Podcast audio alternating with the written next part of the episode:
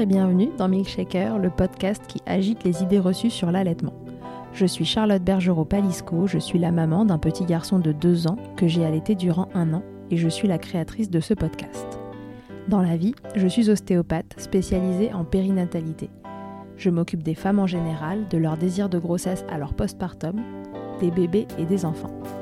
J'accompagne spécifiquement certaines problématiques d'allaitement en libérant les bébés des tensions qui les empêchent de téter correctement, permettant un allaitement serein pour la mère et l'enfant. Au fil des consultations, je me suis rendu compte que le principal frein à l'allaitement, c'était le manque d'informations, de partage d'expériences et de vécu dans une société où l'allaitement n'est pas une norme. Je vous propose donc d'interroger avec moi des mamans et des papas sur leurs expériences, mais aussi de vous informer auprès de professionnels spécialisés en allaitement.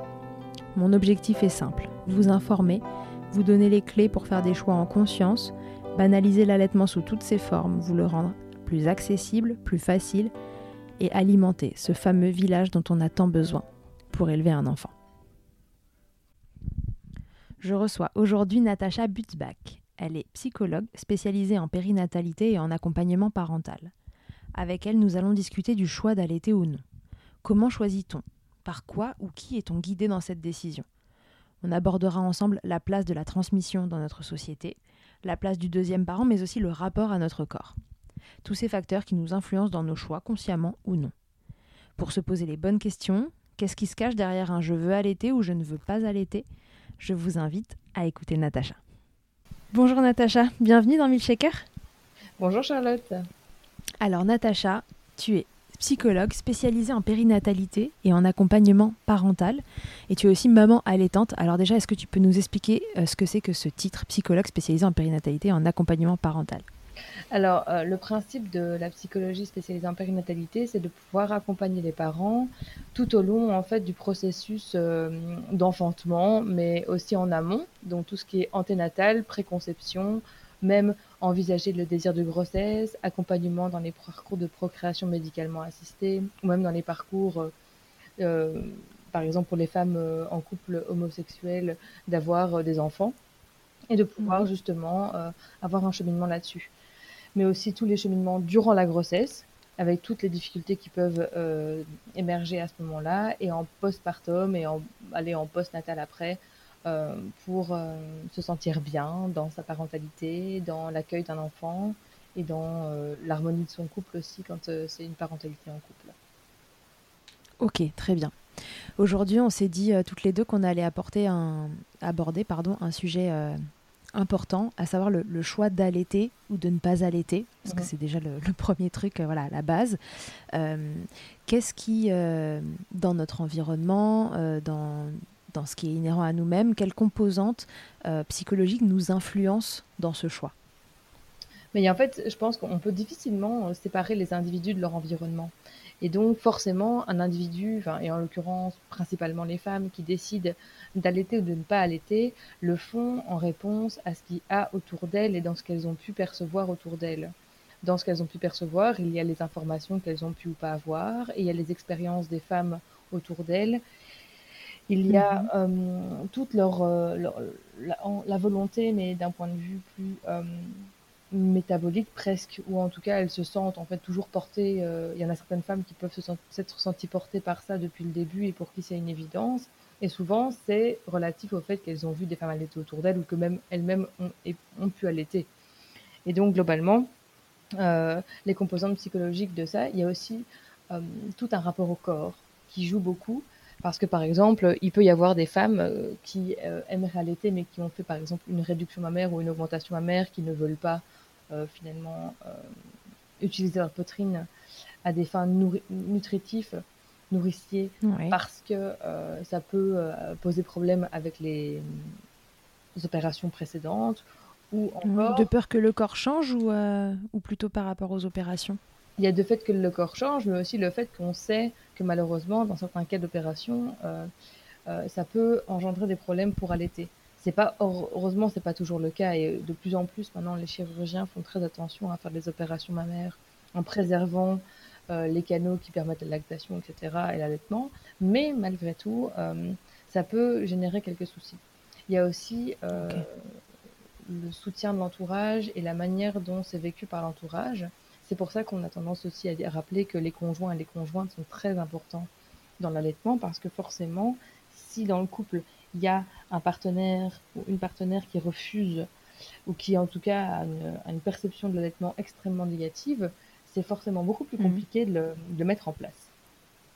Euh, tout à fait. Y a toutes les croyances aussi euh, inhérentes au fait qu'il faut qu'un autre partenaire puisse euh, avoir sa place, etc. Et donc, il y a tout, en fait, un ensemble tant de facteurs psychologiques personnels, donc aussi de confiance en soi, mais aussi mhm. de l'environnement qui va impacter le choix d'allaiter ou de ne pas allaiter. Oui, d'accord. Donc, du coup, dans, dans nos sociétés occidentales, euh, qu'est-ce qu'on retrouve le plus euh, qui peut entraver finalement une, bah, soit une bonne mise en place de l'allaitement, soit si on reste dans la partie faire le choix d'allaiter ou de ne pas allaiter.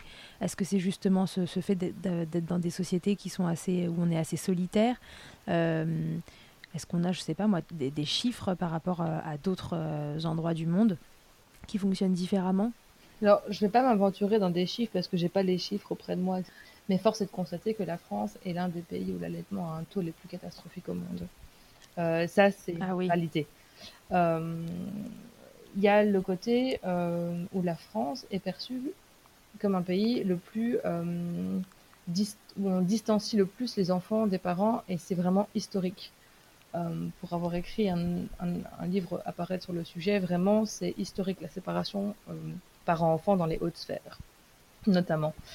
Et donc il y a vraiment ce côté-là où les femmes principalement doivent avoir un rôle euh, de mère, mais principalement aussi un rôle social. Alors évidemment, on va, ça va concerner principalement les hautes, euh, les hautes sphères sociales. Mhm. Euh, dans le passé, en tout cas, c'était principalement ça, les hautes sphères sociales. Mais forcément, comme ça c'est toujours ça influence d'autres. Ça influence toutes les autres strates fait, de la population.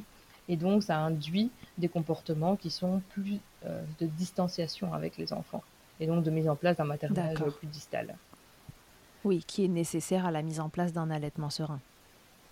Bah, le fait de, le, maternage proximal est nécessaire à la, mise en place d'un allaitement serein. Alors que le, maternage distal, forcément, ça va te mettre à distance de ton enfant, donc forcément, c'est beaucoup plus compliqué de créer même parfois un lien avec, mais surtout de créer en effet un allaitement euh, serein et euh, des pratiques en fait qui vont permettre de, de connaître précisément la physiologie du bébé et la façon dont euh, l'observation en fait des signaux du bébé et donc des besoins du bébé.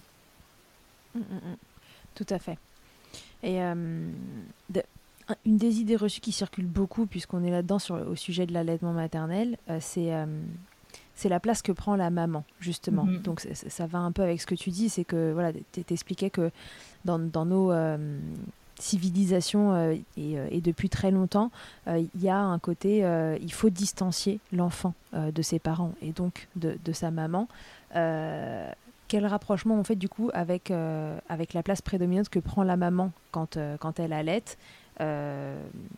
Pourquoi ça freine les femmes et les hommes, et les couples, enfin les familles? Ouais, je pense en fait qu'il y a beaucoup ce côté où les enfants doivent être perçus comme être autonomes le plus rapidement possible. Et alors, c'est quelque chose qui tend à changer au fur et à mesure maintenant, euh, en tout cas dans les sphères que je que j'ai la chance de côtoyer, notamment par les réseaux sociaux, c'est que on a tendance à voir que une autonomie factice telle que le fait de euh, qu'un enfant s'endorme seul et qu'il prenne mm. une, tétine ou un biberon quasiment seul, euh, bah forcément, ce n'est pas une, une, réelle autonomie, c'est euh, des façade quoi. Mais globalement, c'est encore perçu comme ça, c'est que un enfant qu'on va accompagner dans le sommeil, qui va mm, s'endormir en portage, qui va s'endormir au sein, euh, qui va euh, avoir besoin de sa maman en fait pour se nourrir, c'est perçu comme quelque chose d'étrange. Parce qu'on, soi-disant, on rend les enfants dépendants. Mais quand on, on y pense très simplement, c'est qu'en fait, les enfants naissent dépendants. C'est pas qu'ils paraissent, c'est qu'ils le sont. En fait, que ce soit. Sûr, on fait les êtres les plus prématurés euh, bah, possibles, quoi. Oui, c'est ça, quoi. Donc, euh, qu'on soit en fait euh, dans une optique d'allaitement ou de ne pas allaitement, dans tous les cas, ces enfants sont extrêmement dépendants et ils sont pas moins dépendants s'ils sont biberonnés, puisque seront quand même dépendants de leur de leur caregiver, comme on appelle, hein, mhm. pour avoir du réconfort, du lait, être changé, être endormi. Enfin, je veux dire, voilà, ils sont totalement dépendants. Et d'ailleurs, c'est pour ça que les bébés savent extrêmement bien hurler et que ça nous vrille le tympan. C'est fait exprès, parce qu'ils savent très bien que seuls, ils ne peuvent pas subvenir à leurs besoins et qu'ils ne peuvent pas subvenir tout court. Donc je pense qu'il y a beaucoup ce côté-là. pour être arrêtés. Oui, je pense qu'il y a beaucoup ce côté autonomie et aussi le fait que euh, les femmes, euh, on est rentré dans un système social depuis bah, quelques siècles hein, déjà, hein, où on a en fait créé ce qu'on appelle euh, la famille nucléaire, qui est mhm. en fait. Qu'est-ce que c'est? Papa, maman, enfant.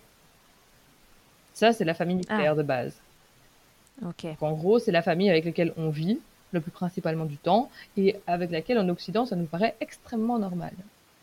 Mais c'est qu'en Occident, en fait, c'est pas du tout euh, un truc qui est euh, dans l'histoire du monde, dans, euh, dans les autres pays du monde. C'est pas un schéma, en fait, c'est un schéma qui se tend à se populariser avec l'industrialisation à grande échelle, mais c'est pas le truc le plus mhm. fréquent.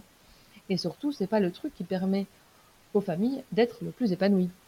dans le sens où on est dans un schéma qui va faire reposer en fait sur euh, la mère le soin des enfants et le père mhm. la possibilité de faire rentrer des ressources euh, financières et euh, pour, nourrir en fait. Ouais, c'est ça. Et c'est terrible de dire ça comme ça, mais c'est organisé comme ça parce qu'en fait, à partir du moment où on fait reposer la survie de la famille et des enfants sur deux personnes, il faut, bah, on se sépare les tâches en fait. Et parfois, évidemment, à, l'heure actuelle, on a la les, les, mères bah, doivent bosser hein, et veulent bosser aussi. Euh, c'est une grande lutte qu'on a pu avoir et on peut être autonome, etc. Euh, mais le fait est que le faire reposer que sur deux individus la subsistance d'une famille est très compliqué en fait. Alors que dans d'autres mhm. régions du monde, ça fonctionne plutôt de manière circulaire, où c'est beaucoup plus euh, partagé, où le soin aux enfants est beaucoup plus partagé aussi, et où en fait tout n'est pas mis sur les épaules d'une seule personne. Or pour l'instant, c'est ce qui se passe souvent c'est que les mères se retrouvent très souvent seules, et quand c'est pas les mères qui prennent un congé parental, bah, c'est le père, hein, souvent.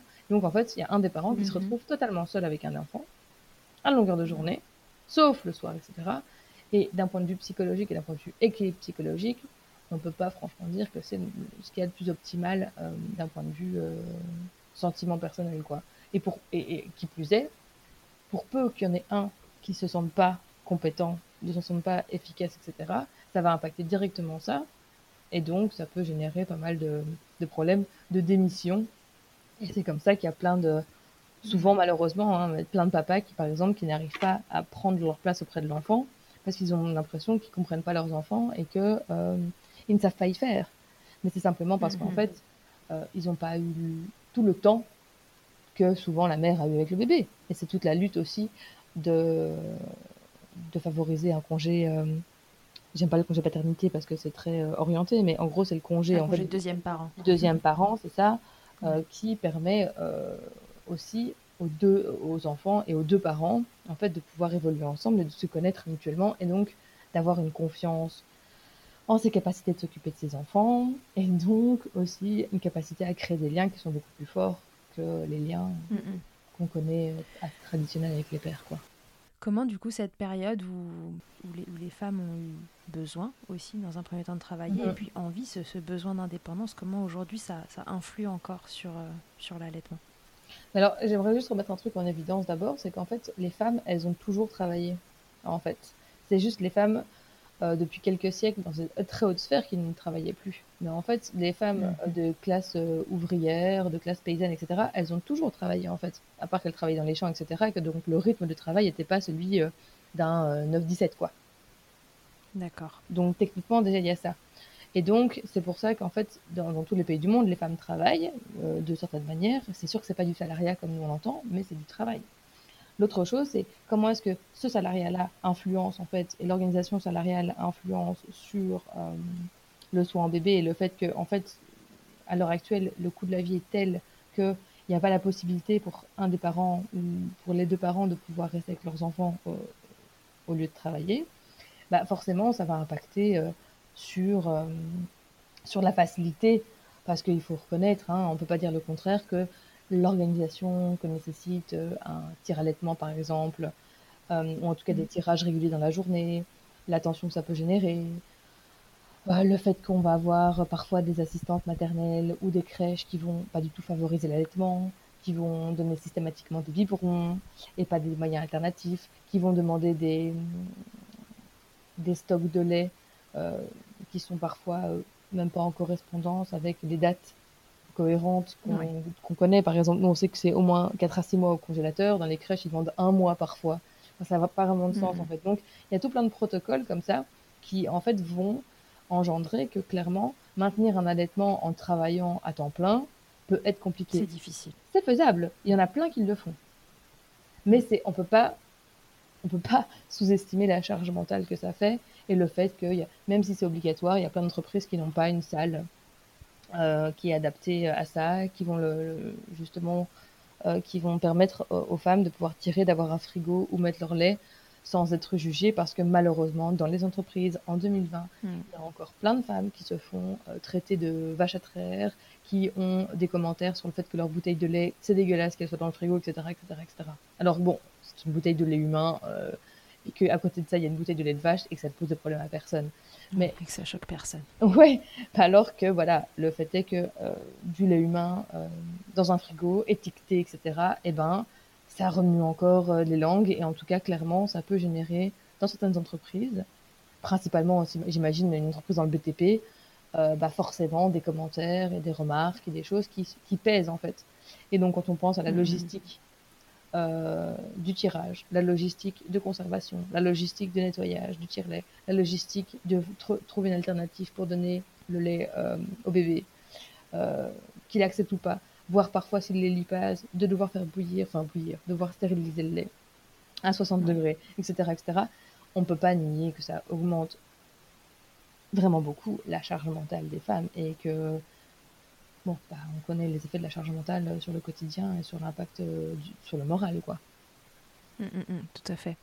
Et donc tout ça, c'est, est-ce que c'est, enfin, c'est des freins à, à, continuer un allaitement, mais c'est aussi finalement un frein à le démarrer, puisque avec le congé maternité, ne serait, parlons juste du congé maternité, donc euh, pour la maman, la longueur qu'il a aujourd'hui, c'est vite arrivé, deux mois et demi. Bah, deux mois et demi, c'est ridicule. Enfin, c'est horrible de dire ça comme ça, mais c'est ridicule. Parce que deux mois et demi, c'est à peine le temps de faire tourner son allaitement euh, correctement, d'arriver sur un rythme de croisière, et puis après, on vous dit, bah écoutez, madame, allez, hop, au boulot. Hein. Enfin, faut être cohérent. Enfin, moi, personnellement, je trouve ça totalement incohérent. Et je suis, euh, je suis euh, complètement outré par rapport à ça, mais c'est la réalité encore de beaucoup de femmes aujourd'hui. Et en effet, clairement, faire perdurer un allaitement quand on reprend le travail à trois mois, c'est pas forcément le plus simple. Alors, je sais pas ce qu'il en est dans les statistiques, parce qu'en fait, euh, pour reconnaître que dans les statistiques, la plupart des allaitements s'arrêtent à ce moment-là, en fait. Oui, tout à fait, c'est un des motifs d'arrêt. Oui, tout à fait. Et alors, et c'est d'ailleurs ce qui est horrible, c'est que quand on regarde sur des sites, c'est horrible ce que je vais dire, hein, mais sur certains sites un peu poubelles euh, de parentalité, euh, on va se retrouver avec des conseils du euh, comment aider à reprendre le travail et comment se vrai pour en, perspective de reprendre le travail. Il va pas y avoir un seul paragraphe dans l'article du euh, comment organiser son tir allaitement pendant le travail, quoi. Donc, oui, parce que ça paraît, ça paraît déjà une montagne. Ouais, on est aussi très influencé par ça. Forcément, aussi dans les médias et dans les choses, on vous dit, bah oui, en reprenant le travail, bah, on arrête d'allaiter. Hein. Et puis alors, bah forcément, à quoi sert de se battre pour allaiter si on doit arrêter dans deux mois? Bah, oui, ça donne pas forcément envie de, se, de, prendre. ça, c'est vrai que c'est un sujet.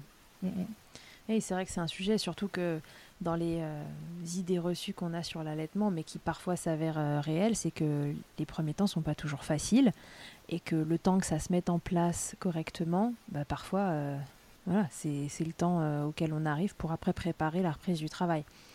Donc ça peut être décourageant pour certaines mamans. Oui, et je pense complètement que pour un premier enfant, après, euh, voilà, c'est une observation perso, de, une observation perso, mais pour un premier allaitement, pourvu que tout se passe bien, je pense qu'il faut, on va dire, euh, allez, une semaine, dix jours pour plus ressentir de gêne, quoi. Pour peu qu'on ait un enfant mmh, si tout va bien. Oui, c'est ça, vraiment, dans le cas où tout va bien, quoi. On a réussi à éviter, euh, on a mis au sein euh, parfaitement et où tout va vraiment super bien et où l'enfant n'a pas de problème de prise de sein, etc. Au bout de euh, ouais, 8-10 jours, euh, ça va. Après, il y a tous les. Hmm. Il n'empêche qu'on peut avoir des fuites de lait jusqu'à 8 mois, etc. Hein. Mais on prend d'un point de vue pratique et douleur, ça peut rouler et on peut se trouver plutôt assez à l'aise. Par contre, pour bloquer. Oui, ça peut aller vite. Et puis parfois, il y en a aussi qui ne ressentent euh, pas de douleur tout court. Parce que ça, on rappelle que l'allaitement, normalement, c'est pas douloureux du tout. Donc après, il peut y avoir un petit couac au démarrage, mais ça doit vraiment pas durer longtemps. C'est ça. Ça peut être gênant, mais pas douloureux. Et c'est vrai que c'est important de le dire. Mais le fait est que dans quand même, euh, bah, il y a des cas où il y a des bébés qui ont des freins de lèvres, de langue, euh, des bébés de joues, voilà, des bébés qui ont des petits blocages au niveau des cervicales, des bébés qui sont nés euh, avec une euh, difficulté de succion, des bébés qui sont faits. Enfin, il peut y avoir des tonnes de cas comme ça, et des bébés qui sont passés par la néonate, qui ont été intubés et pour qui la succion est très compliquée. Euh, ouais. Bon, voilà. Une multitude de raisons pour que ça prenne un peu plus de temps à se mettre en place au démarrage. Et malheureusement, le congé maternité n'est pas dépendant des difficultés qu'il y a pu avoir au départ de la vie d'un enfant, alors que franchement, quand on voit la façon dont se passe un accouchement, bah, s'il a été traumatique, ça, franchement, le corps et l'esprit et la relation au, bébé peut être beaucoup plus longue à mettre en place. Et donc, il faudrait presque adapter mm. le congé maternité à, la façon dont ça s'est passé, quoi. Pour, euh, pour un peu, y ait un peu de, de possibilité, en fait, de, de, se réparer aussi. Et donc aussi de permettre un allaitement qui se passe bien. Euh, mm, mm. C'est pour ça que j'aime bien, moi, qu'il y ait des influenceuses qui parlent de ça, parce que, par exemple, elle est très connue, mais c'est chouette. Mais il y a Little Bunbao, euh, sa fille, elle a eu une fréno, elle a fait tous les exercices, elle fait de la chiro, etc. Et pourtant, l'allaitement n'est toujours pas forcément évident, alors que sa petite fille, je crois qu'elle a plus de 4 mois maintenant. Donc, euh, il y a des fois où c'est encore compliqué.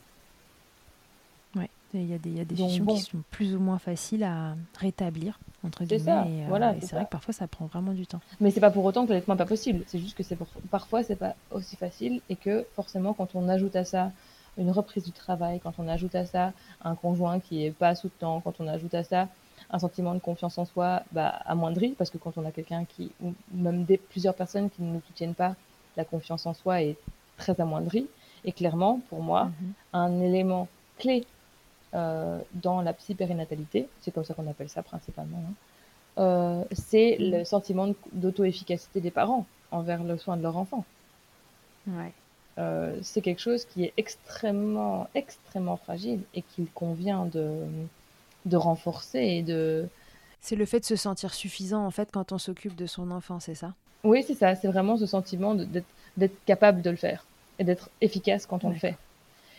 Et les, les, les, pratiques de maternage proximal et de parentage proximal globalement aide à se sentir compétent parce que en fait on répond aux besoins et même voire souvent on les anticipe et donc ça permet en fait que ça se passe bien et qu'on se sente à l'aise dans son rôle de parent. Mais euh, je pense que tous les parents qui ont des bébés avec des reflux gastro-œsophagiens, qui ont des bébés avec euh, des petits soucis euh, X ou Y, qui font que le bébé pleure beaucoup, que l'allaitement se passe pas bien et donc il peut y avoir cette pensée du je ne suis même pas capable de le nourrir, et pour peu que ça suive une césarienne, je n'ai même pas été capable de le mettre au monde naturellement, etc., etc.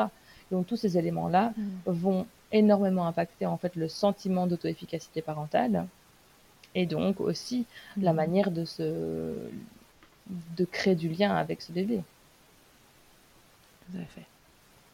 Pourquoi on a peur de cette, de cette soi-disant dépendance que l'allaitement va créer? Pourquoi on en a si peur?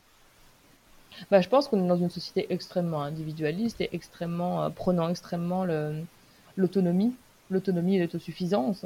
Alors que quand on est mhm. humain, ça me semble un petit peu absurde, hein, mais bon, ça c'est encore ma perception personnelle mhm. avec, mais c'est peut-être des convictions politiques qui sont sous-jacentes. Mais je pense que globalement, c'est ça. C'est le fait qu'on est vraiment dans une société qui prône euh, l'individualisme et l'autonomie à toutes les échelles. Et donc, forcément, ça veut dire que une femme et un enfant qui seraient dépendants mutuellement et des enfants qui seraient dépendants à long terme, ça crée un problème puisque ça empêche d'avoir la vie euh, entre guillemets rêvée où on peut laisser le gamin euh, à n'importe qui et puis il s'endort n'importe où et qu'on peut retourner faire sa vie euh, et faire ce qu'on veut. Or, on peut très bien faire mhm. ce qu'on veut et sa vie avec un enfant aussi, garder avec soi, mais c'est pas l'image sociale qu'on se fait des choses. Alors que c'est possible, mais c'est pas l'image sociale qu'on se fait. On a l'impression, par exemple, que pour aller à la banque, il faut laisser son enfant, que pour aller faire une soirée avec des amis, il faut laisser son enfant, que pour aller. Et il y a des fois où ça peut être très bon pour le couple euh, qui en ont besoin de se retrouver à deux, mais il y a plein de fois où en fait c'est juste l'image sociale qui est renvoyée, qui ne correspond pas en fait à, euh, ouais. à, ce qu'on peut faire et ce qu'on aurait envie de faire. Du coup, il y a un différentiel aussi entre ce qu'on peut penser euh, vouloir être bien qu'on peut penser plutôt être bien et, et ce qui est vraiment bien pour nous en fait. Ouais, c'est ça. Notre libre arbitre, il est un petit peu modifié par le, les injonctions de la société et le fait que voilà, c'est bien de retrouver vite son couple, vite son autonomie, C'est ça. Tout à fait. Sa sexualité aussi, parce qu'il y a aussi là, l'allaitement impacte aussi la perception qu'on a de la sexualité. Il y a plein de gens qui vont croire qu'un allaitement va empêcher une sexualité épanouie ou que le cododo va empêcher une sexualité épanouie aussi dans le couple, en ayant comme perspective qu'un couple doit forcément retrouver une sexualité le plus rapidement possible. Et le problème qu'il y a, c'est qu'il y a encore des charmants psychiatres contemporains euh, sur la pente descendante, certes, mais encore contemporains, qui vont, euh, mais quand même, ouais, qui vont dire, euh, est-ce qu'on doit le nommer ou pas, je ne sais pas, qui vont nous dire qu'après trois mois, il faut que le, bébé arrête de téter puisque la mère doit retrouver sa sexualité, comme si c'était mm. incompatible en fait. Alors que je pense que la plupart des allaitantes long cours diront que, bon, en fait, si, globalement, ça va, merci. c'est ça. Et il y a ce côté aussi très fort, tiré de la psychanalyse freudienne, qui va être du tiers séparateur en fait. Du fait que en fait, le, le, le, bébé va créer une diade fusionnelle avec sa mère euh, et que le père doit venir séparer cette diade. Et c'est pour ça qu'on retrouve un peu ce côté, euh, le père c'est l'autorité qui doit séparer et qui doit euh, faire cadre, alors que la mère c'est la douceur qui fait, qui fait le trait d'union, etc., etc. En sachant très bien que ce sont des théories qui sont aujourd'hui en regard un peu de des autres euh, concepts euh, psychologiques, etc., qui sont des théories invalidées, le père n'a pas du tout être un tiers séparateur. Et le problème, c'est que cette conception mm. de tiers séparateur vient encore aujourd'hui polluer les relations sociales et les relations que les hommes peuvent avoir, principalement les hommes, hein, force de constater, que les mm. hommes peuvent avoir avec leurs enfants, mais aussi euh, dans les attentes qu'ils ont de l'expérience de leur parentalité et de la parentalité de la famille. Donc ça veut dire qu'ils vont attendre que les femmes se détachent en fait de leurs enfants rapidement parce que c'est comme ça qu'il faudrait être. Parce que sinon, bah, ça peut être euh, perçu comme étant négatif si la femme n'est pas euh, entièrement disponible. Et c'est terrible de dire ça, mais je pense qu'on a toutes euh, eu au moins une amie, si pas soi-même, dit, entendu, oui, mais tu t'occupes que de lui et je n'ai plus l'attention pour moi. Hmm. Alors qu'on a un enfant qui a dans les bras, qui a entre, euh, je sais pas moi, 0 et 1 an, et qu'on connaît la charge euh, que ça implique, tant psychologique que physique, et que ça peut paraître un peu étonnant de considérer qu'ils euh, se mettent sur le même pied d'égalité et qu'en fait, il y, a une notion de comparaison, en fait. Hmm. Oui, c'est ça. En fait, il y a une comparaison sur deux choses qui ne devraient pas être bah, sur la même table, en fait. Bah non, c'est ça. Tout à fait, ouais. Hmm très souvent, euh, j'entends encore en consultation de la part de mamans qui, qui ont décidé, euh, bah, pour des raisons X ou Y, mais de, de donner le biberon. Mhm. Euh, je peux encore entendre cette phrase assez classique de comme ça, le papa, il peut participer. Ouais. Donc la, place du papa ou du deuxième parent, de façon générale, mais dans la vie de, dans la vie d'un enfant durant l'allaitement, c'est quand même une grande une grande part aussi des, raisons pour lesquelles on allait ou on n'allait pas. On continue, continue d'allaiter ou on continue pas d'allaiter, tu viens d'en parler. En quoi le fait de nourrir son bébé, c'est un handicap éventuel dans une mise en place d'une relation de qualité? Ouais, pour le père, ben, en fait, je pense qu'il y a, encore une fois, c'est une question de, conception et de représentation. C'est qu'on a tendance à voir, en effet, ce côté nourricier, de, la douceur nourricière, de toute cette, euh, toute cette euh, beauté que ça peut représenter de nourrir. Alors, je pense que ça va peut-être faire rire toutes les femmes qui ont des réflexes d'éjection dysphoriques, mais euh, mm.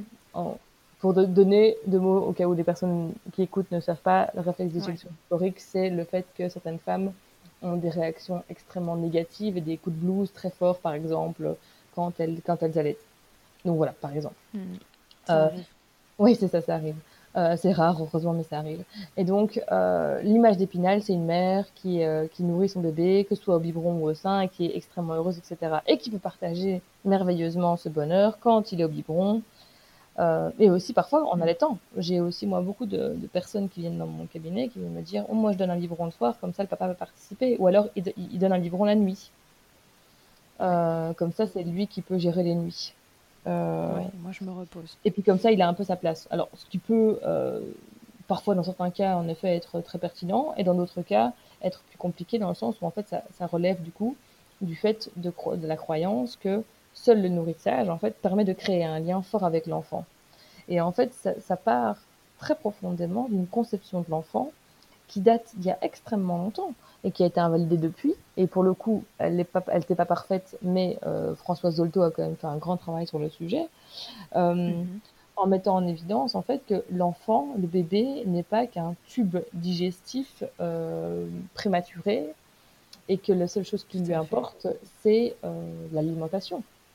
On, on, sait aujourd'hui que les bébés sont très riches en compétences dès la naissance et qu'ils créent des liens très rapidement euh, non seulement avec euh, la mère qu'ils reconnaissent extrêmement vite, mais aussi avec toutes les personnes euh, avec qui ils sont en contact extrêmement régulièrement, avec qui reconnaissent par l'odeur, par visage, hein, parce que tout petit, ils voient qu'à 20 cm, mais ça se progresse rapidement très vite, et que tous les soins en fait qu'on peut faire autour du bébé vont permettre une mise en relation. D'ailleurs, c'est pour ça que l'autonomie existe aussi. L'autonomie met en évidence, met en relation directement euh, aussi un tiers à la diade mère-bébé euh, dès la grossesse. Et elle peut, on peut faire de la Dès la grossesse. Oui, c'est ça. Donc, je pense que c'est ça. Je pense que c'est la représentation qu'on se fait. Et on, va peut-être considérer que euh, moi, si je peux faire que changer les couches, c'est compliqué. Mais bien sûr, mais en même temps, un bébé, quand il vient naître et à certaines périodes de sa vie, et surtout bah, dans les premiers, on va dire les premiers 2-3 mois, il y a des périodes où il dort beaucoup, qui t'aident beaucoup, et où en effet il faut changer ses couches. Et puis on lave une fois de temps en temps. Et puis, mais en gros, ses principales activités, ça va être euh, être dans les bras, téter, euh, et, avoir besoin d'être changé ou euh, d'éliminé euh, de manière à créer son bien-être en fait. Mais c'est pas que ce soit la, mère ou le père, en fait, ça, c'est pas ça la, question. En fait, c'est le fait qu'il y a tous les autour, en fait, tous les partages autour tout le fait un bébé à qui on ne sourit pas ne va pas se développer en fait. Et ça c'est mm. il y a des divers psychologues et psychiatres qui l'ont mis en évidence, comme Spitz qui parle d'hospitalisme etc. Euh, et de dépression en fait de, du nourrisson et des enfants qui vont jusqu'à se laisser mourir quand ils n'ont pas de contact en fait relationnel, pas de sourire, etc. Et ça prouve à quel point en fait le lien au bébé, la relation qu'on met avec le bébé ont un impact en fait plus important que l'alimentation euh, ben, elle-même. Oui, c'est ça. Euh, il y a plein de... On a mis en évidence hein, avec Bolby, c'est Bolby qui a mis en évidence dans la théorie de l'attachement à quel point les bébés singes allaient se raccrocher au grillage dufteux et chaud plutôt qu'au grillage froid euh, donnant le lait. Parce qu'en fait, mhm. cette contenance-là et ce côté chaleur humaine, entre guillemets, enfin, même pas humaine, mais ce côté chaleur et, et care, en fait, qui, euh, qui joue et qui importe, en fait, dans le lien dans le lien et dans le bien-être, dans, dans, le développement. Et donc, je pense que c'est surtout ça. Je pense que c'est ce manque d'information, en fait, dans toutes les possibilités aussi qu'ils ont. Parce que ils ne voient souvent, les parents qui décident de, ne pas allaiter, etc., ne voient que dans le fait d'allaiter. Ils ne voient pas toutes les autres choses qu'il y a à faire dans les soins, ou en tout cas ne valorisent pas en tout cas ces soins-là. Outre cet aspect euh, bah, sociétales, enfin, tu vois, des, des, croyances qui se passent et se repassent, etc. Pourquoi on a tant besoin? Moi, je trouve qu'il y a deux trucs qui reviennent régulièrement, et c'est d'ailleurs sur ça que les bébés et les enfants nous viennent nous embêter en premier. C'est, on a tous profondément besoin que nos enfants mangent bien, on a envie de les nourrir, et on a envie qu'ils dorment. ouais. Et quand il y a un couac quelque part, c'est un peu toujours les repas ou le sommeil qui, qui sont les premiers perturbés. Mhm. Pourquoi, le, pourquoi on met une telle euh, importance dans le, dans le fait de, de nourrir, bien nourrir son enfant? Bah, Je pense que c'est dans le côté subsistance que ça implique. Hein.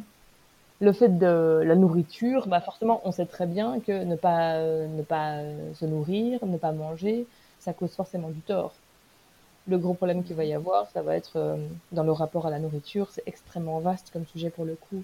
Et c'est très compliqué. Il est très très complexe. Pourtant, ça devrait être la chose la plus naturelle du monde, mais c'est une des choses les plus complexes en fait et qui dit énormément tant de notre culture, dans notre culture environnante, hein, euh, occidentale en l'occurrence, là, dans, le cadre où on parle principalement, mais aussi dans le cadre de, euh, de, la, de la culture familiale etc. Et donc, il y a beaucoup de croyances, il y a beaucoup d'etc. où les, les, les, gens vont, par exemple, être extrêmement euh, inquiets quand ils ne peuvent pas mesurer la quantité de ce que des enfants ou les bébés avalent. Et donc, oui, c'est ce que j'allais dire. Parfois, c'est plus que la qualité, c'est la quantité. On a besoin de savoir ce qu'il a mangé, quand, comment. C'est ça. Et donc, l'allaitement euh, occulte forcément cette notion-là, puisque nous ne savons pas combien ils avalent, nous ne savons pas exactement quelle est la quantité qu'ils produisent, etc. La seule chose qui nous rassure, c'est que ce qui rentre sort, et donc s'il y a 5 ou 6 couches remplies par jour, c'est que tout va bien. Et il y a des personnes qui euh, sont extrêmement anxieuses à cet endroit-là, à ce niveau-là, et euh, au lieu d'être invitées par un personnel soignant notamment à, entre guillemets, traiter cette anxiété, ils vont plutôt être invités à dire, bah oui, mais si c'est pas pour vous, bah c'est pas pour vous. Millions of people have lost weight with personalized plans from Noom, like Evan, who can't stand salads and still lost 50 pounds. Salads generally for most people are the easy button, right? For me, that wasn't an option. I never really was a salad guy. That's just not who I am. But Noom worked for me. Get your personalized plan today at Noom.com. Real Noom user compensated to provide their story. In four weeks, the typical Noom user can expect to lose one to two pounds per week. Individual results may vary. Mm, mm, mm. Donc, euh, il y a ce côté-là aussi ouais. que l'allaitement, clairement, est un premier acte de lâcher prise dans, et de, de, de lâcher prise dans la parentalité. Parce qu'en effet, on ne sait pas quand est-ce qu'il va téter, on ne sait pas la prochaine tétée quand elle aura lieu, on ne sait pas combien ils prendront, on ne sait pas si on sera quelqu'un qui aura une grande capacité de stockage ou une petite capacité de stockage, on ne sait pas si on va latter que d'un sein ou des deux. Alors idéalement on dit les deux, mais finalement bah, on sait qu'il peut y avoir que d'un seul sein. Voilà, et il y a plein, tellement d'inconnus en fait que ça peut angoisser beaucoup les gens, je pense, et que ça peut générer du coup mm. beaucoup de, de besoins de contrôle en fait. Et je pense que ce besoin de contrôle, euh, impacte énormément aussi euh, le choix, voire la poursuite de l'allaitement. Bien sûr, et comme on est dans une société où c'est plutôt bien vu en fait de contrôler. Bien sûr, parce qu'on sait si, euh, bah, moi je vois bien, même on m'a posé la question, moi je me souviens, ma petite puce, elle avait, elle avait 10 mois, et la doctoresse me pose la question en me disant, tiens, et alors elle continue à téter, moi, oui, elle tète toujours. Ah oui, matin et soir, bah non, en fait, approximativement toutes les 12 heures, euh, toutes les deux heures en fait. Hein, euh, on va être clair. Ah bon, tant que ça? Euh, Ben oui, en fait, madame. Enfin, c'est un bébé de 10 mois qui est diversifié, mais qui mange pas spécialement, particulièrement beaucoup, qui a des poussées dentaires, mm. et pour qui les aliments ne sont pas les choses les plus agréables. Mm. Et donc voilà. Et c'est comme ça que ce que je trouve très triste, c'est que ce genre de remarques, en fait, par des professionnels, notamment par des pédiatres, vont amener les parents à mentir et moi, c'est ce que je, je, regrette euh, amèrement dans, dans cette manière d'accompagner les parents par certains professionnels, c'est qu'en fait, les parents vont être amenés à mentir, à ne pas tout dire et à faire les choses en fait de manière cachée. Et alors, si parfois c'est très bien fait, parfois, je trouve quand même qu'il serait quand même de bonne loi que les professionnels puissent accompagner les parents en fournissant des, informations justes, notamment sur l'allaitement, le cododo et le portage, plutôt qu'en disant mm. ah mais vraiment comment ça il dort avec vous? Ou mais non il faut pas hein. bah oui mais en disant ça en fait on va juste générer en fait par exemple euh, le fait de taire les, informations alors que les parents auraient besoin de savoir comment faire un code de sécuritaire. Mais ces professionnels de santé eux-mêmes en fait baignent dans cette société euh, bourrée d'idées reçues de croyances. Tout à fait. Donc c'est ça aussi le problème. C'est-à-dire que qu'ils soient professionnels de santé ou non avant tout ils sont euh, des êtres humains avec eux-mêmes leurs croyances et que, et que leur pratique professionnelle est, influencée par ça. Tout à fait. Mais tout à fait. Et c'est pour ça aussi que moi, là, je suis en train de créer euh, une formation destinée aux professionnels justement pour améliorer l'accompagnement parental sur ce sujet-là. Euh, parce qu'il il y a un vrai manquement de ce côté-là. Il y a un vrai manquement dans les informations, en fait, euh, qu'on peut avoir de la part des professionnels qui sont pas des professionnels et souvent, en fait, des gens qui sont bah, formés mm. par ça parce qu'ils sont en fait parce qu'ils ont qui sont passés par là en fait. Souvent c'est quand même beaucoup de vécu perso qui ouvre la porte sur un truc qui était waouh mais en fait je savais pas. Pendant des années j'ai cru que mais en fait non. Ouais, et comme je dis toujours, le problème, c'est pas les gens qui savent pas, c'est les gens qui croient savoir, mais enfin qui savent pas, mais qui croient savoir. Oui, tout à fait.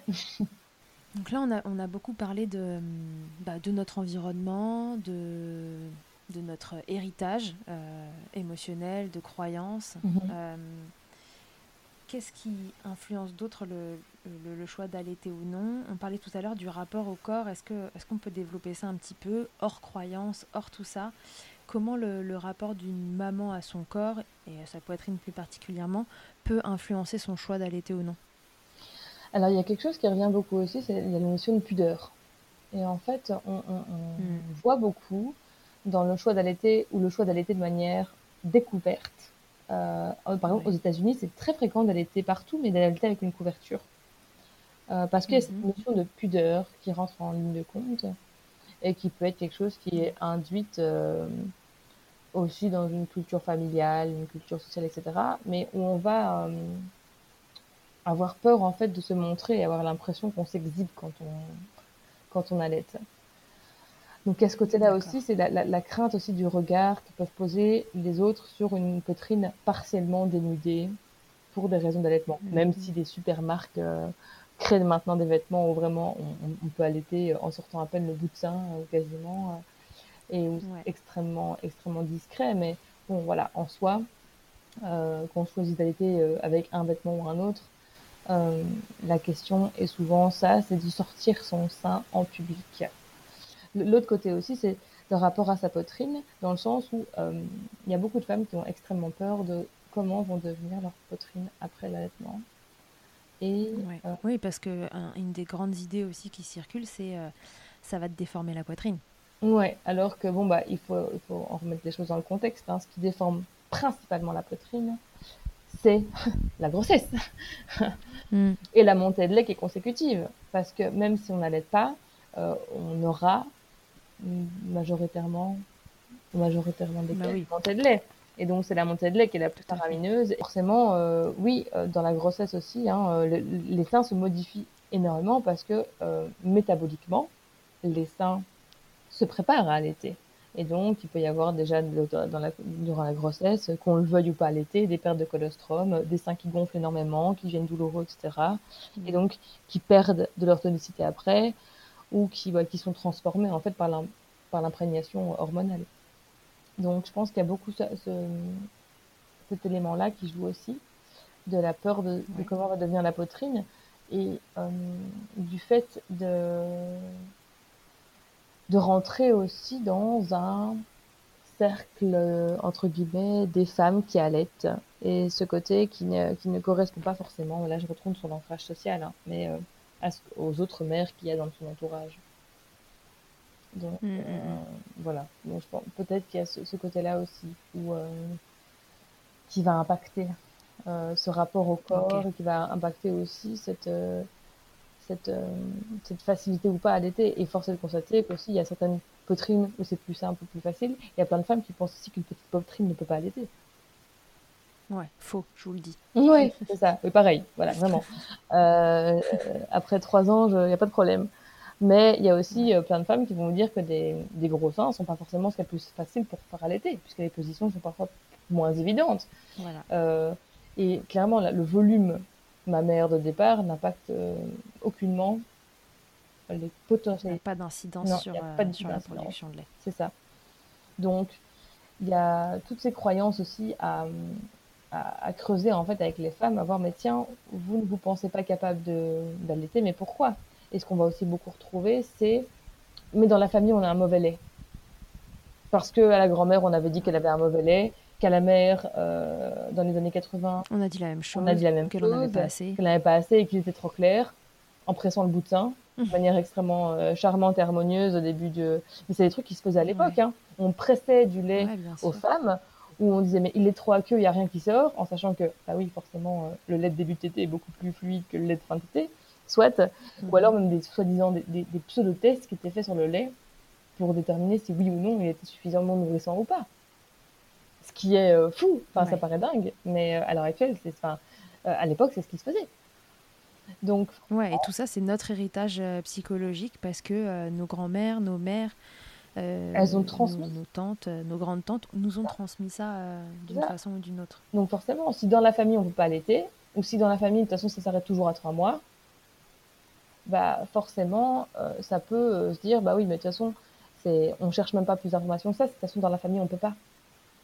Donc à partir du mhm. moment où on, grandit avec ça, bah, ça peut être compliqué de sortir de ces croyances-là encore et de, et de ce rapport au corps où le corps, de toute façon, c'est une poitrine qui est inapte. Et l'autre rapport au corps qui, qu'on peut pas exclure non plus, hein, le pendant de la pudeur, c'est que le, la poitrine est un objet sexuel. Oui. Et ça, c'est quelque chose qu'on peut pas ignorer à l'heure actuelle. Hein. Il suffit de regarder les panneaux publicitaires, euh, partout où on en trouve. Hein. La poitrine mhm. est clairement sexualisée. Euh, force euh, d'ailleurs est de constater aussi que euh, un téton de femme n'est pas un téton d'homme. Et donc, le corps des femmes et les seins des femmes, particulièrement, sont perçus comme étant un objet sexuel. Et donc, un objet sexuel ne peut pas être. ne se montre pas. Ne se montre pas et ne peut pas s'utiliser à des fins de maternage.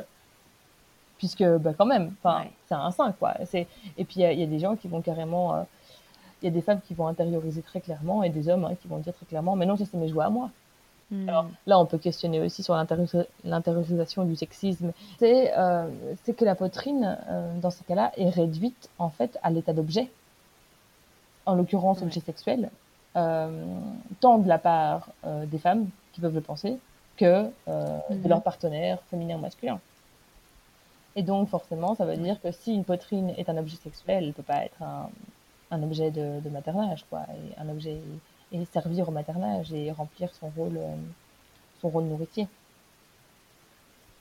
Tout à fait.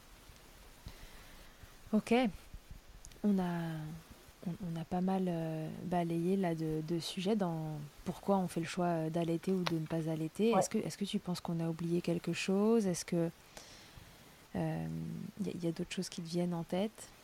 Bah, euh, on a beaucoup parlé de, de bah, du pourquoi, de, enfin voilà, de, l'héritage qu'on a euh, de société, euh, des croyances, etc. Mhm. On a parlé de la place de, notre rapport au corps. On a parlé du deuxième parent aussi, mais qui en fait fait partie aussi du côté société et croyances parce que lui aussi il est imprégné dedans. Mhm. Après tout ce qu'on a parlé, est-ce que tu vois, il y a un livre que, que tu aimerais recommander à des mamans ou des papas qui nous écoutent? Ah, moi, je pense que le, premier qui me vient à l'esprit, c'est vraiment euh, le, concept du continuum de Jan Dildoff. D'accord. Qui est. Euh, ouais, vraiment, je pense que c'est vraiment un livre qui est euh, assez fondateur dans la perspective de l'allaitement. Après, enfin, de l'allaitement même, de, la perspective du maternage, en fait. Hein. Euh, et donc, je pense que vraiment, ça peut impacter vraiment beaucoup la, façon de percevoir les choses à long terme.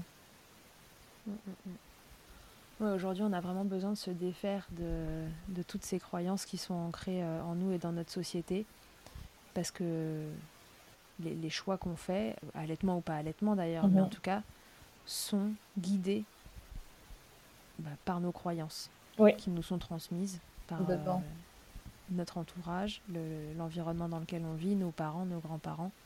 Ils vivaient dans une société où on ne mettait pas en avant l'allaitement, on n'incitait pas les femmes à allaiter.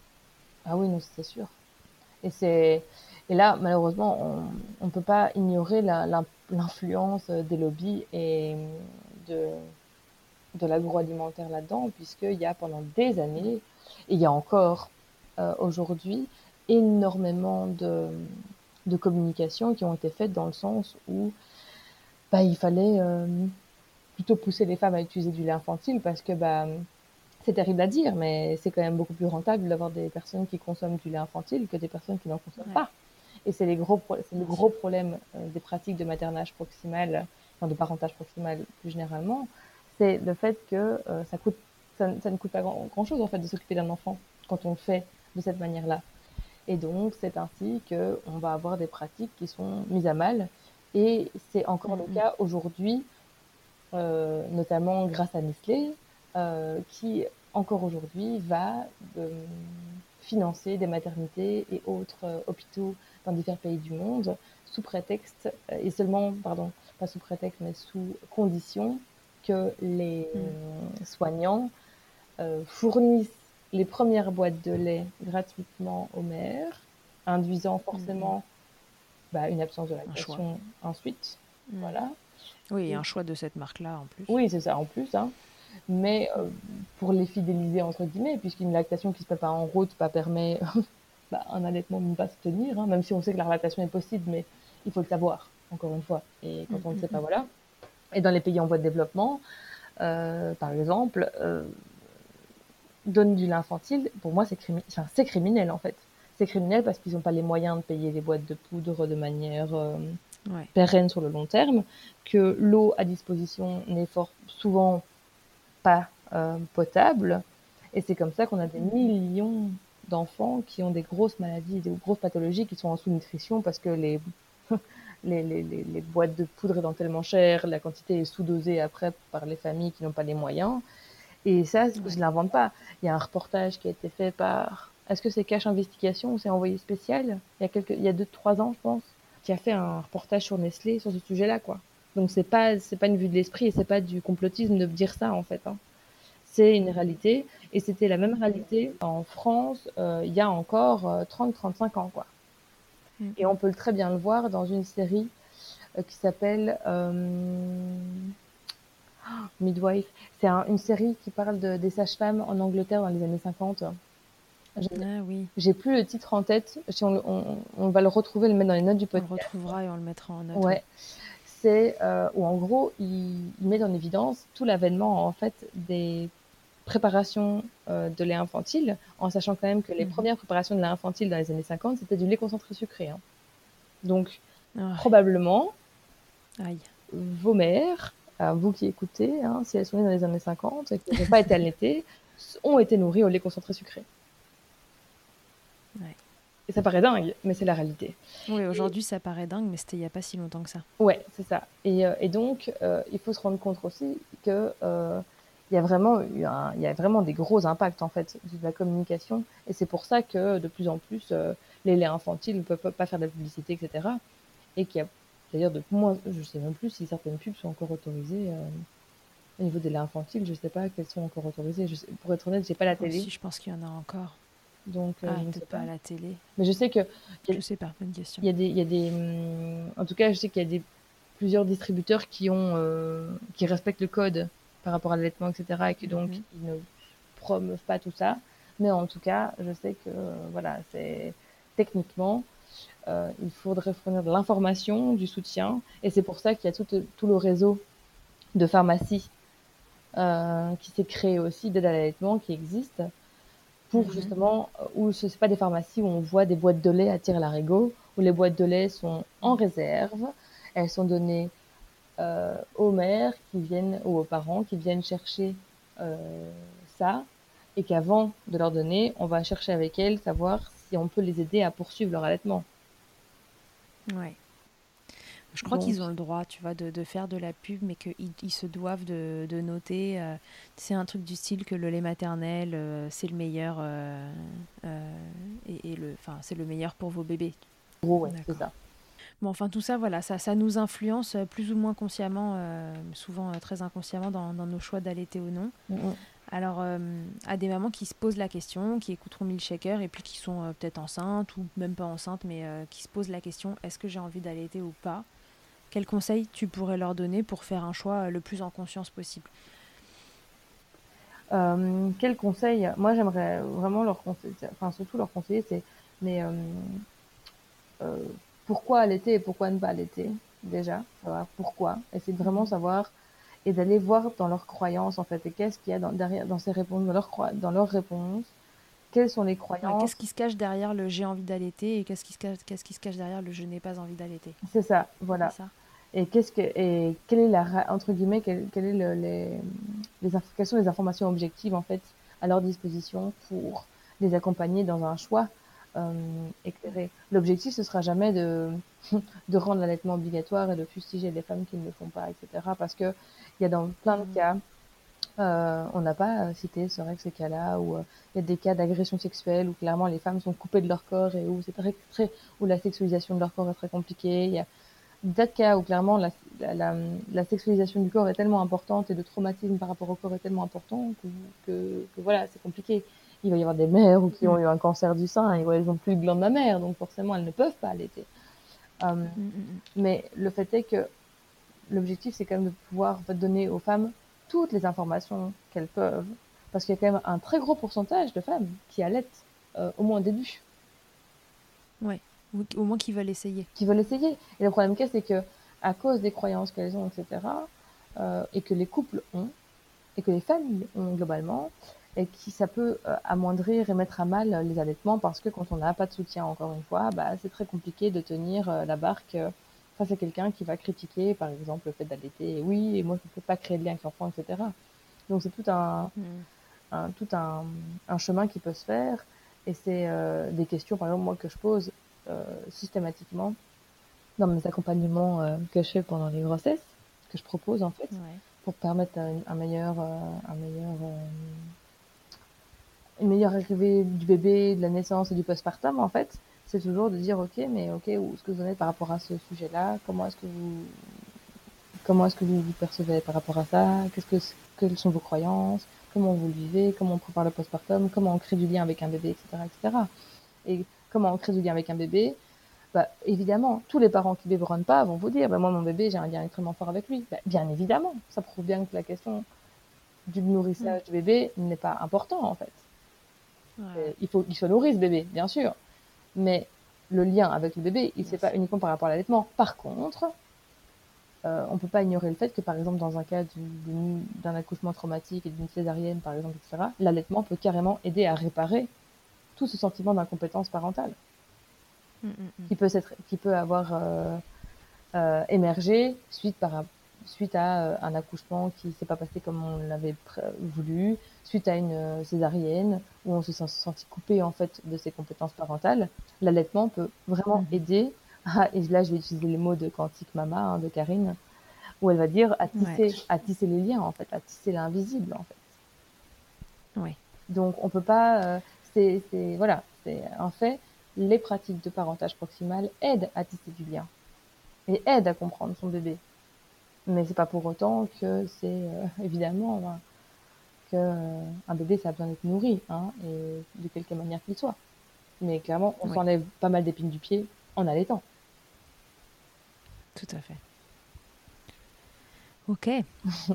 Bon, c'était super intéressant. J'espère que, que ça vous aura éclairé un peu dans euh, les, les- choses un peu euh, sous-entendues, inconscientes qui, qui nourrissent nos, nos envies ou non d'allaiter, l- l'idée qu'on s'en fait, euh, l'idée qu'on s'en fait aussi quand on regarde les autres euh, allaiter, quand, euh, quand c'est pas encore un sujet qu'on connaît, Euh, et que ça va vous aider à, bah, faire des choix mais, plus éclairés que euh, juste le choix de, en effet de bah, ma mère a pas pu m'allaiter, elle avait pas assez de lait et ma grand-mère non plus, donc euh, a priori euh, moi j'aurais pas assez de lait non plus.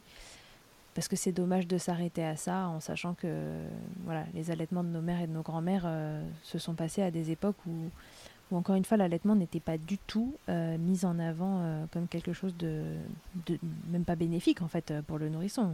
On allait même jusqu'à dire que que de toute façon le lait euh, infantile c'était très bien et que pourquoi se prendre la tête à allaiter alors qu'il fallait euh, vite retrouver son indépendance. euh. Tout à fait.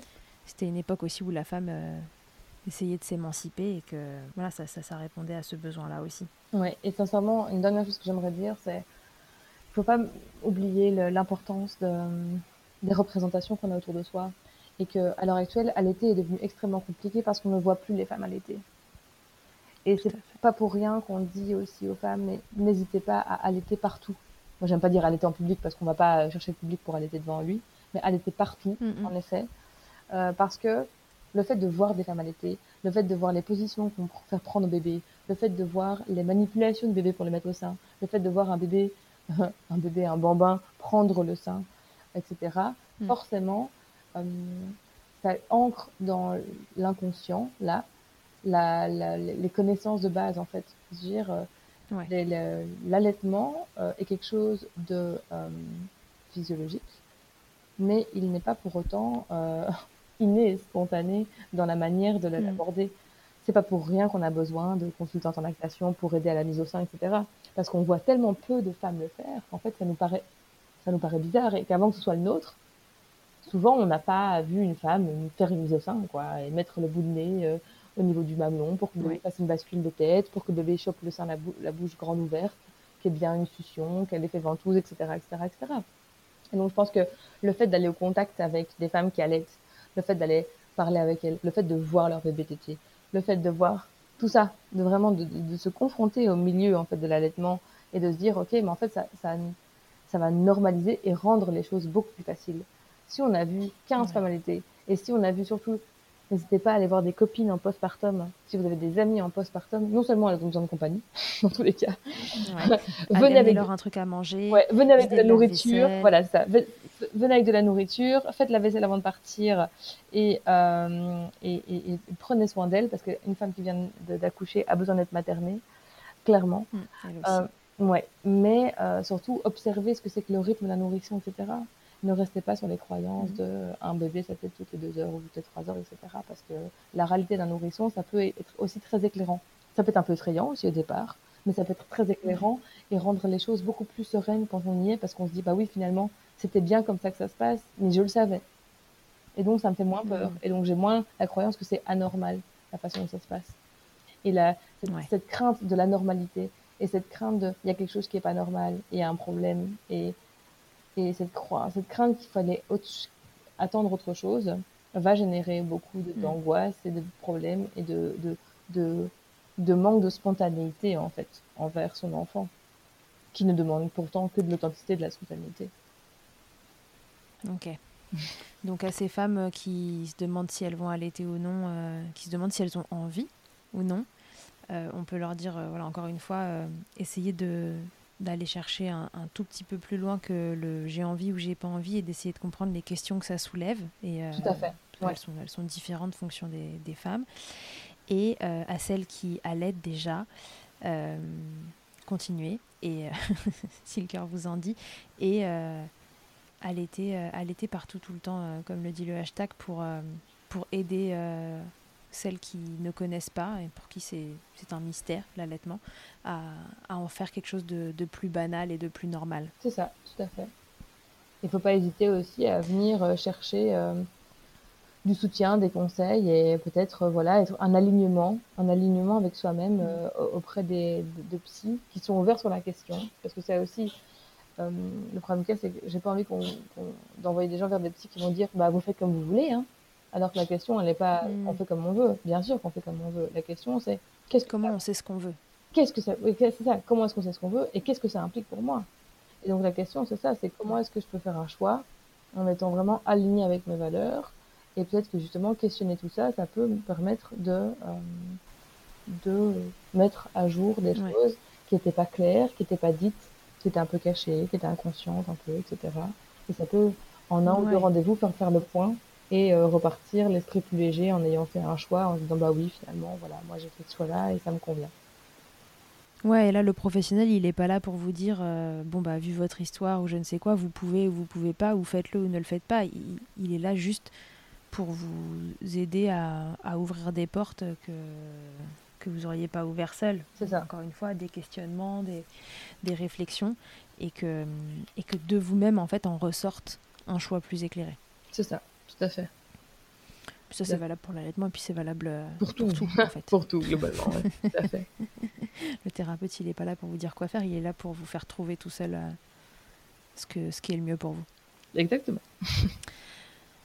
ok, merci beaucoup, Natacha. Est-ce qu'on est qu'on bah, s'est tout dit?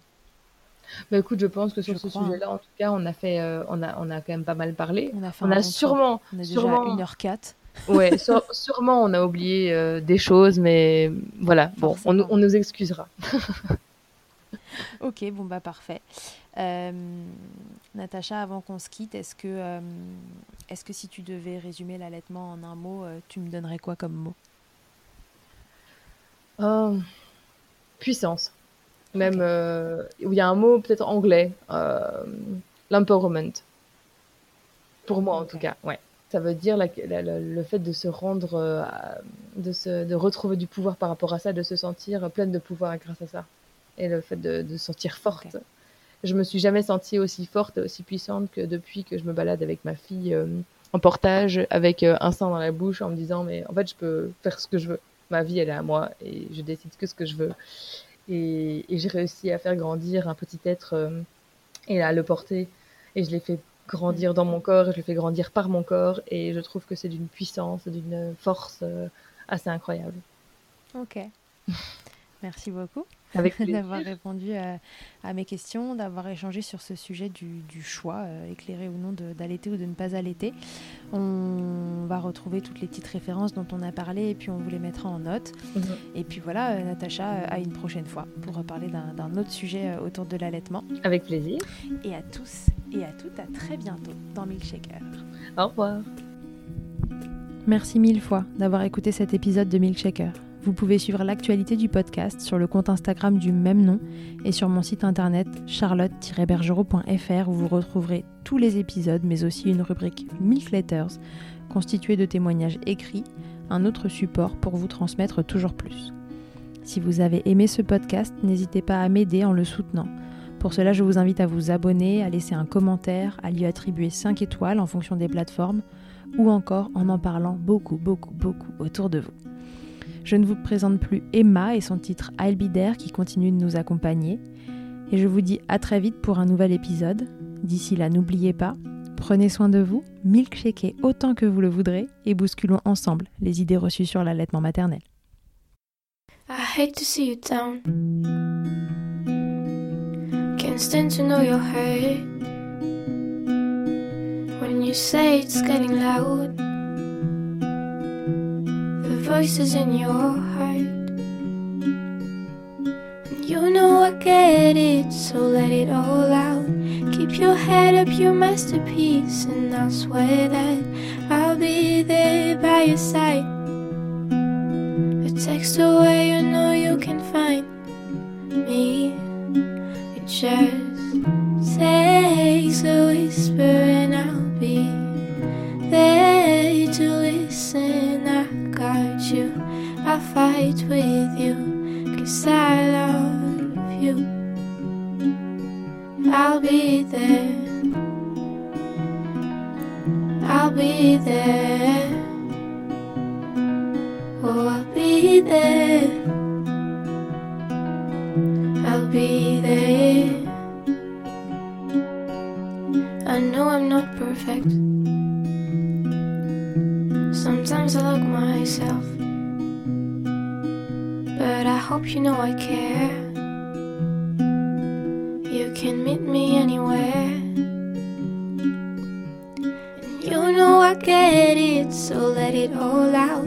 If anyone comes at you, then I'll swear that I'll be there by your side. Text away, you know you can